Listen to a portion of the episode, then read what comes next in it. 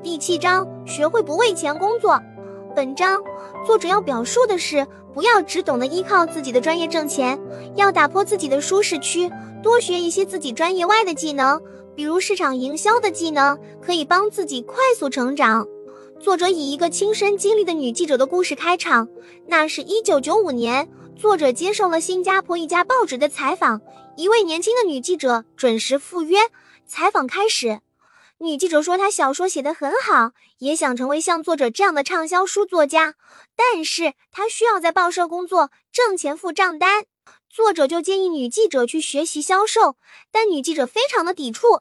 她认为自己拥有英语文学硕士的文凭，还有报社的体面工作，不能屈尊去学习销售。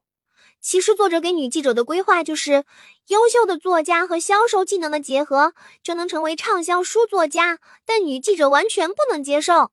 作者说，世界上到处都是像女记者这样才华横溢、受过良好教育以及很有天赋的人。我们每天都会碰到他们，然而遗憾的是，真正能够利用好这种非凡才华的人总是太少。作者又讲了自己的职业经历：一九六九年，作者从美国商业海洋学院毕业，被加州标准石油公司录用为运油船队工作。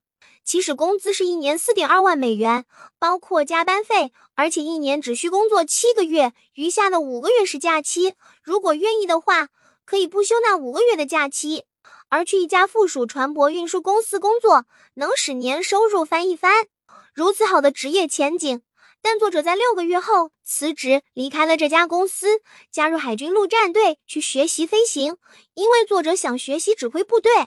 富爸爸曾解释说，管理一家公司最困难的工作是对人员的管理。如果你不是一个好的领导人，你就会被别人从背后射中。一九七三年。作者离开了军队，在施乐公司找了一份工作。这份工作最大的收获是学会了营销。作者说自己是一个腼腆的人，对他而言，营销是世界上最令人害怕的课程。而施乐公司拥有在美国最好的营销培训项目，在施乐工作了四年，稳居销售业绩榜前五名时，作者再次辞去了工作，放弃了又一份不错的职业和一家优秀的公司。一九七七年，作者组建了自己的第一家公司。富爸爸培养过作者怎样管理公司，现在就得学着应用这些知识。作者的第一种产品是尼龙带大链的钱包，在远东生产，然后装船运到纽约的仓库里进行销售。如果失败了，将会破产。富爸爸认为，破产最好是在三十岁以前。他的看法是这样：你还有时间东山再起。直到今天。作者仍然在做国际贸易，就像富爸爸鼓励的那样，作者一直在寻找新兴国家的商机。现在，作者的投资公司在南美、亚洲、挪威和俄罗斯等地都拥有投资。作者认为，掌握销售和市场技能对大部分人来说是困难的，这主要是因为他们害怕被拒绝。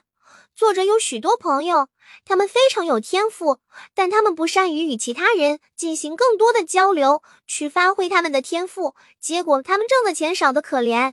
作者建议他们花一年时间来学习销售，即使什么也没挣到，可他们处理人际关系的能力会大大提高，而这种能力是无价的。总结这一章，作者以自己的见闻和经历来告诫我们突破传统思维的重要性。正如那位经过专业写作训练的记者一样，我们往往很容易陷入对自己专业特长的过度依赖，从而失去了进一步发展自己的机会。如果你也有类似的情况，希望你能够尝试突破自己的自尊，掌握些销售和市场技能，从而获得更多成长。锁定黄金屋，下期继续分享。